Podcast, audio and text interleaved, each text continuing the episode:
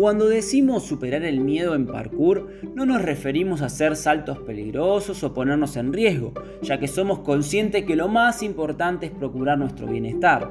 Esta gran pregunta automática de ¿puedo hacerlo o no puedo hacerlo? como mencionó un amigo, debe ser reconocida en primer lugar como una herramienta de autoconocimiento y con ella buscar los elementos que nos permitan fortalecernos para hacerle frente.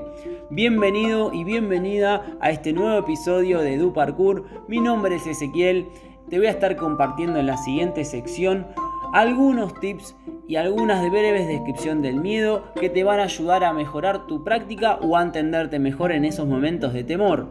Espero que te sirva, voy a seguir explayando un poco más en otros episodios este tema porque tiene mucho para qué hablar. ¿sí? Espero que te sirva y que tengas un excelente día.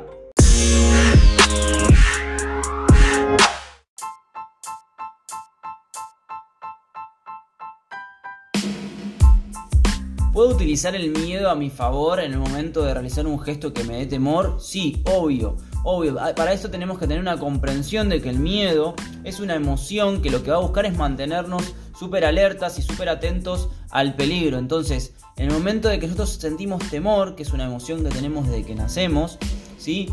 vamos a tener diferentes tipos de reacciones químicas en nuestro cuerpo que lo que van a hacer es que nuestros sentidos estén súper alertas, estén súper atentos. Entonces, ¿qué pasa? Si yo vengo trabajando de manera aislada con ejercicios que me mejoren mi eh, memoria muscular a través de repeticiones, de movimientos, em, ejercicios aislados que me acerquen a ese objetivo final, ¿sí? Em, trabajos de propiocepción, también em, entender un objetivo claro y un enfoque a donde quiero ir, cómo quiero llegar, ¿sí? Eh, voy a poder realizar estos ejercicios de manera segura y enfrentando y tomando el miedo como mi amigo, ¿sí? Entonces, una también de las eh, partes más importantes que tenemos que tener es tener paciencia. La paciencia es súper clave para poder entender que todos somos diferentes, que no todos tenemos los mismos temores y es por eso que tenemos que ir por en busca de un autocontrol y un autoconocimiento.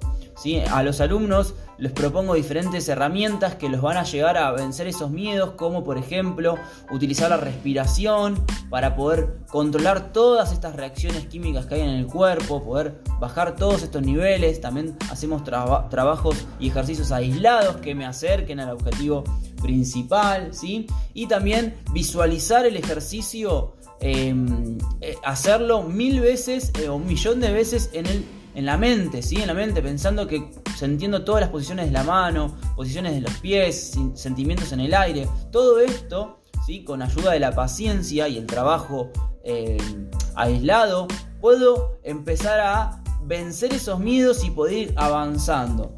Encontré una página que nos cuenta, como para finalizar, es que por ejemplo, nos dice, un estudio observó que a medida que una persona se vuelve más capaz de gestionar los retos mentales y físicos del parkour, su entrenamiento se vuelve más seguro. Esto quiere decir que uno se vuelve más fuerte y empieza a tener más confianza en uno para realizar diferentes eh, gestos. ¿sí? Vuelvo a repetir que todos somos diferentes y todos tenemos diferentes objetivos y diferentes temores. Entonces, a trabajar bajo un, bajo un entrenamiento eh, ciertamente ordenado para mantener nuestra salud, nuestro, nuestro cuerpo sano, ¿sí? Y poder mantener un tiempo de entrenamiento súper eh, longevo. Así que eh, nada más quería compartir eso. Espero que les guste. Si quieren compartir algo pueden comentar y si no, nos vemos la próxima.